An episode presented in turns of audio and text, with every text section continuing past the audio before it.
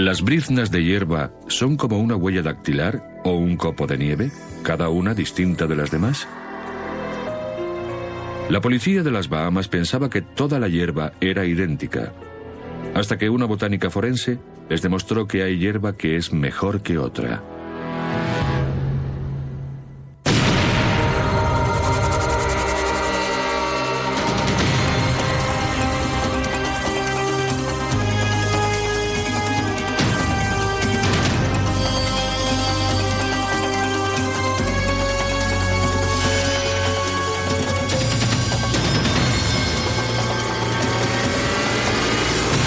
Crímenes imperfectos.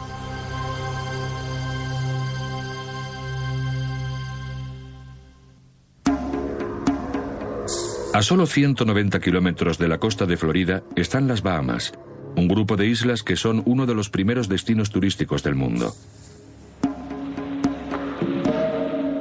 Son populares sobre todo entre los jugadores de golf, pues su clima tropical implica que se puede jugar todo el año. Pero en el otoño de 1999, el tiempo se estropeó de pronto. Y una tormenta tropical azotó las islas. A la mañana siguiente, el encargado del campo de golf Esmeralda encontró algo más que árboles caídos y daños producidos por el agua. Encontraron un cuerpo de mujer en el campo de golf. Parecía que la habían dejado allí por la noche. Y llevaba tiempo lloviendo. A la víctima le habían cortado el cuello y colocado cuidadosamente un billete de un dólar en su cuerpo.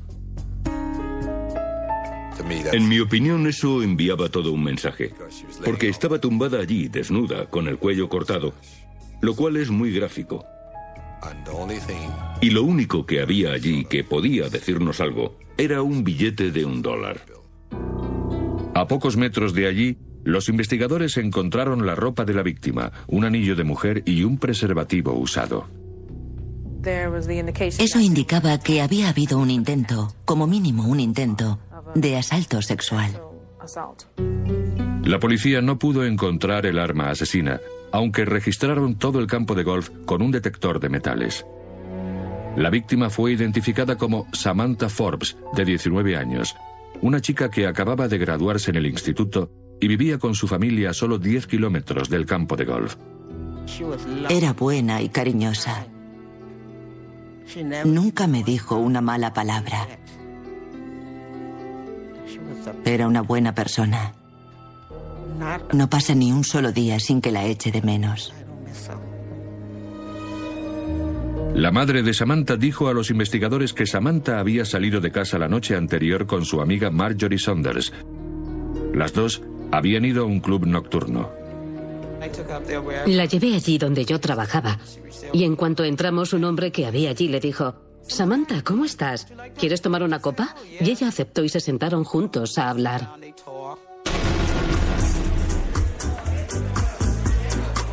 Esa noche, Marjorie y Samantha conocieron a dos hombres alrededor de la medianoche. Samantha dijo que se iba con ellos a otro bar. Le gustaba la juerga. A Samantha le gustaba la juerga y pensaba que era muy pronto para volver a casa. Quería ir a Freeport, a una discoteca, y disfrutar de la noche. Marjorie dijo que había intentado persuadirla de que no fuera. Yo le dije que se viniera conmigo, que yo la llevaría a su casa. Pero ella me dijo que se iba con ellos y salió de allí con uno de cada brazo. Marjorie dijo a la policía que creía que los dos hombres eran marineros. De ser cierto, sería una mala noticia para los investigadores, pues los barcos entran y salen rápidamente del puerto de la isla y los marineros podían estar ya muy lejos. En una isla donde el turismo es la fuente principal de ingresos, la presión por resolver el crimen era enorme.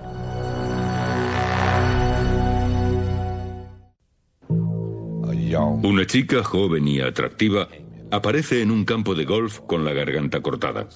Es una imagen que puede hacer daño. El brutal asesinato de Samantha Forbes sorprendió a los habitantes de Freeport, en las Bahamas.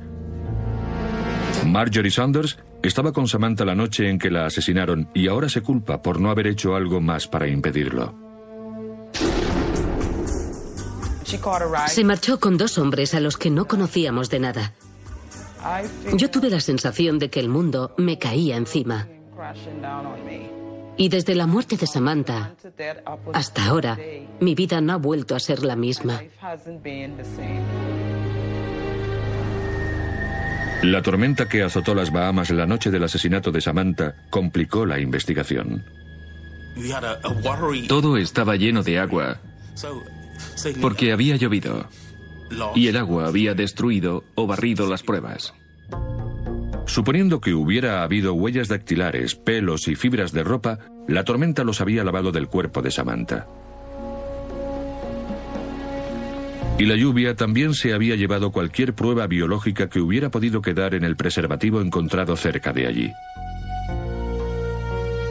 Cuando el asesinato de Samantha apareció en el periódico de la ciudad, una camarera de la isla llamó con información adicional. Dijo que Samantha había ido a su bar con dos marineros y que en cierto modo había discutido con uno de ellos. Tengo entendido que se cruzaron palabras fuertes. La camarera dijo que Keith Lotmore, amigo de Samantha, había intervenido para cortar la pelea. Al parecer, Keith Lotmore, que conocía a Samantha, intentó calmarla y le dijo que no le hiciera caso a aquel hombre y no le contestara más. Y parece ser que ella dejó de discutir con él. Cuando se marcharon los marineros, Lodmore y su amigo Dominic Moss tomaron una copa con Samantha. El señor Lodmore conocía a Samantha. Al parecer estuvieron charlando y él se ofreció a llevarla a casa. O ella se lo pidió. Y los testigos vieron a Samantha salir del bar con los dos hombres. Siempre que alguien ve a la víctima marchándose con alguien y esa persona o personas son las últimas personas en ser vistas con la víctima, se convierten automáticamente en sospechosos principales. Lodmore trabajaba de barbero, Moss era electricista. Los dos contaron la misma historia en interrogatorios separados. Dijeron que habían llevado a Samantha a su casa y después habían vuelto al bar a buscar comida. Los empleados del restaurante confirmaron que habían vuelto más tarde. Entró al restaurante descalzo. Creo que a buscar la comida que había encargado antes y que había olvidado llevarse al salir. La policía registró el coche de Lodmore y no encontró sangre ni ninguna otra señal de violencia. Y también examinaron la ropa que llevaba Lodmore la noche en que asesinaron a Samantha. Los investigadores no encontraron sangre ni ninguna señal de violencia. La policía, entonces, pidió su ropa a Dominic Moss. Cuando la policía fue a recoger la ropa que llevaba aquella noche, él les dijo que no lo sabía, que no recordaba lo que se había puesto ese día. La ropa parecía llevar a otro callejón sin salida. Con ayuda de Marjorie, la amiga de Samantha, la policía encontró a los dos marineros que habían estado en primer término con Samantha la noche de su asesinato. Ellos admitieron haber discutido con Samantha en el segundo bar al que habían ido, pero dijeron que se habían marchado inmediatamente después de eso, regresando al barco. Su coartada quedó probada. Me pregunto, si yo no hubiera ido a buscarla a su casa aquella noche, si quizá ahora estaría viva. El misterio de los dos marineros había quedado resuelto.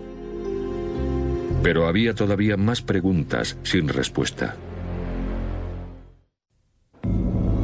Resolver el asesinato de Samantha Forbes había resultado ser más difícil de lo que los investigadores hubieran podido imaginar. La lluvia se había llevado cualquier posible prueba forense, y el cuerpo había sido hallado en un campo de golf de lujo rodeado de casas caras. Era traumático saber que había ocurrido algo así durante la noche en un barrio de lujo y tranquilo. Y descubrir que había ocurrido algo así prácticamente en su patio de atrás resultaba bastante perturbador para algunos habitantes de la zona. Keith Lotmore dijo que aquella noche había llevado a Samantha a su casa. Pero la familia de la chica decía que ella no había llegado a su casa. La policía no encontró pruebas forenses ni nada sospechoso en el coche ni en la ropa de Lotmore. Pero entonces los investigadores recordaron algo. Durante la autopsia de Samantha, el forense había visto algunas pruebas materiales en su cuerpo, probablemente del campo de golf donde había aparecido el cuerpo. Teníamos partículas minúsculas, fragmentos muy pequeños de hierba, y yo diría que su tamaño era inferior a un milímetro. Y los investigadores encontraron las mismas partículas en los zapatos y los calcetines de Lotmore. En esos dos objetos descubrimos también partículas de hierba. Los investigadores necesitaban saber si había algún modo de averiguar si la hierba procedía del mismo lugar. Ferguson analizó la hierba de los zapatos de Lodmore y del cuerpo de Samantha con un microscopio de gran potencia. Pronto se dio cuenta de que no era una hierba corriente. Era inusualmente delgada y tenía también otras características propias. Cuando la mirabas al microscopio, tenía unas rayas definidas, unas estrías en la superficie que eran paralelas. Y al verlas en los distintos objetos, nos picó la curiosidad. Yo intuía que esa era la única prueba material que tenía. Y necesitaba clasificar e identificar botánicamente la hierba. Para eso, Ferguson pidió a la doctora Jane Bock, una de las botánicas forenses más respetadas del mundo, que llevara a cabo un análisis. Era una tarea difícil. En el mundo hay casi 9.000 especies de hierba diferentes. Solo en las Bahamas hay docenas. La doctora Bock comparó en el microscopio muestras de hierba de la escena del crimen y de los zapatos de Lodmore. Una de las hierbas más finas que he visto nunca. No llega ni a un milímetro de diámetro. Es una hierba minúscula, muy fina. Nunca he visto una hierba tan fina, ni aquí en Colorado, ni tampoco en Arizona, donde también pasó mucho tiempo. Al final, la doctora Bock consiguió identificar la hierba como un tipo de hierba bermuda. Pero no era el tipo habitual de hierba bermuda. Si la miramos al microscopio, y tenemos tres o cuatro clases distintas de hierba bermuda, esta en concreto destaca entre todas. Era una variedad conocida como Bermuda almond, una hierba inusualmente delgada que crece muy bien en climas subtropicales. La Bermuda almond destaca por lo fina que es y responde bien a la lluvia. En cuanto se moja se pone verde y también se pone marrón muy deprisa si hay sequía. Los investigadores pensaban que aquello resultaba interesante, pero no bastaba para resolver el caso. Pero entonces descubrieron algo sorprendente. La hierba Bermuda Almond se usa principalmente en campos de golf. Y de los tres campos de golf que hay en Gran Bahama, solo uno, el Esmeralda, donde había aparecido el cuerpo de Samantha, usaba la hierba Bermuda Almond. La información que nos dio el encargado fue que esa hierba en particular se usaba solo en su campo. Era su capricho, por así decir. Era el único que la usaba. Y ninguno de los otros campos de golf utilizaba esa hierba en concreto.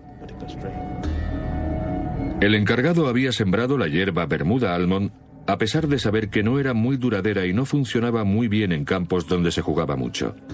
La había elegido porque suele ir bien en campos donde llueve mucho. Los análisis demostraron que las muestras de hierba del campo de golf Esmeralda eran idénticas a las encontradas en el cuerpo de Samantha y en los zapatos de Keith Lotmore.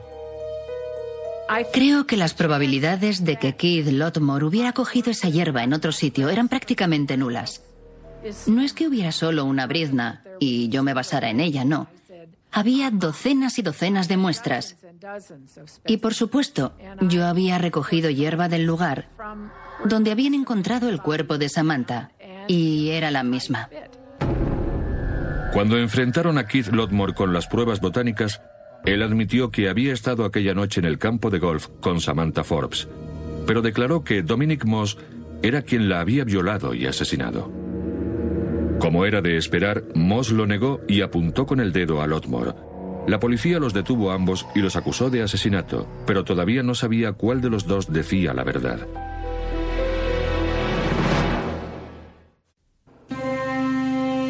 Los trozos de hierba encontrados en los zapatos y calcetines de Lotmore lo situaban en el mismo lugar donde habían encontrado el cuerpo de Samantha.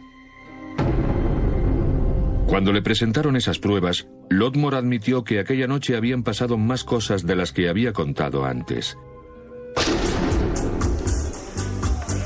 Dijo que había ayudado a Samantha a terminar su discusión en el bar con los dos marineros, Después de eso, su amigo Dominic Moss y él habían tomado una copa con la chica. Lodmore dijo que Samantha había aceptado más tarde la oferta de llevarla a su casa. Por el camino, Dominic Moss, que iba sentado al lado de Samantha, intentó insinuarse, pero la chica no aceptó sus avances. Moss sugirió que pararan junto al campo de golf para que Samantha y él pudieran ir a dar un paseo a solas. Una idea con la que Samantha no estaba de acuerdo. En cuanto paró el coche, Samantha salió y echó a correr. Corrió por el campo de golf con Moss persiguiéndola. Lodmore dijo que él había corrido también para intentar detener a Moss y que así era como había llegado la hierba a sus calcetines y a sus zapatos. Pero Moss tenía una navaja y amenazó con matarlo si intervenía por lo que Lodmore retrocedió. Moss asaltó sexualmente a Samantha y la mató después con la navaja. A continuación dejó el billete de un dólar en su cuerpo. Dominic Moss es el hijo de perra más despiadado que he conocido en mi vida. La hierba encontrada en los calcetines y zapatos de Keith Lotmore apoyaba su historia de que había estado allí y había corrido detrás de Dominic Moss para intentar impedir que atacara a Samantha, pero no había tenido éxito. Los científicos forenses analizaron con más atención la ropa de Lotmore y confirmaron que no había salpicaduras de sangre, hierba ni manchas de hierba en sus pantalones y camisa. Eso confirmaba su historia de que no había estado cerca de Samantha durante la violación ni el asesinato. Encontré la hierba en los zapatos y en los calcetines de Keith. Pero no en los pantalones ni en la camisa, lo que indicaba a los fiscales y a la defensa que él no la había violado y que probablemente tampoco había estado en el suelo ni le había cortado el cuello. Lotmore había estado de pie, no se había arrodillado. Como era de esperar, Dominic Moss negó ser el asesino y culpó a Lodmore. No obstante, los dos hombres fueron juzgados por el asesinato de Samantha. Y el testimonio más perjudicial fue el de la novia de Moss. Dijo que había lavado la ropa de Moss la noche del asesinato y que lo había hecho por una razón. La novia de Dominique fue muy perjudicial. Su testimonio contra Dominique fue muy perjudicial. Dijo que él había llegado borracho a su casa y que tenía sangre en el chandal. Y también que él le había dicho que alguien había muerto. Nos dijo que Dominic Moss había actuado de un modo raro cuando llegó a la casa. Nos dijo que creía que estaba borracho. Y nos dijo que él le había dicho, la chica está muerta. Dominic Moss fue declarado culpable de la violación y el asesinato de Samantha Forbes y condenado a 25 años de cárcel. El jurado, basándose en las pruebas forenses, dictaminó que Keith Lodmore no había tomado parte activa en la violación y el asesinato, aunque sí había estado presente. Por eso el jurado lo declaró culpable solo de homicidio involuntario y fue condenado a tres años de cárcel. La familia de Samantha ha intentado seguir con su vida. Dicen que están agradecidos a esa prueba, en apariencia insignificante. Los pequeños trozos de hierba que llevaron al asesino ante la justicia. Dominic mató a mi niña, pero yo no tengo malos sentimientos contra él. Porque creo que la ley, que la fiscal, hizo lo que tenía que hacer. El tipo de hierba que se usó en ese campo concreto de golf era extremadamente raro. Muy, muy raro. No es algo que te encuentres todos los días. Creo que las pruebas forenses fueron muy importantes en este caso, en el sentido de vincular a la víctima y mm, a la víctima con el sospechoso y con un lugar geográfico determinado. Por suerte, estaban en un lugar donde fue posible encontrar pruebas en forma de partículas pequeñas de hierba. Eso es lo que prevalece en mi mente, la hierba. La hierba nos ayudó.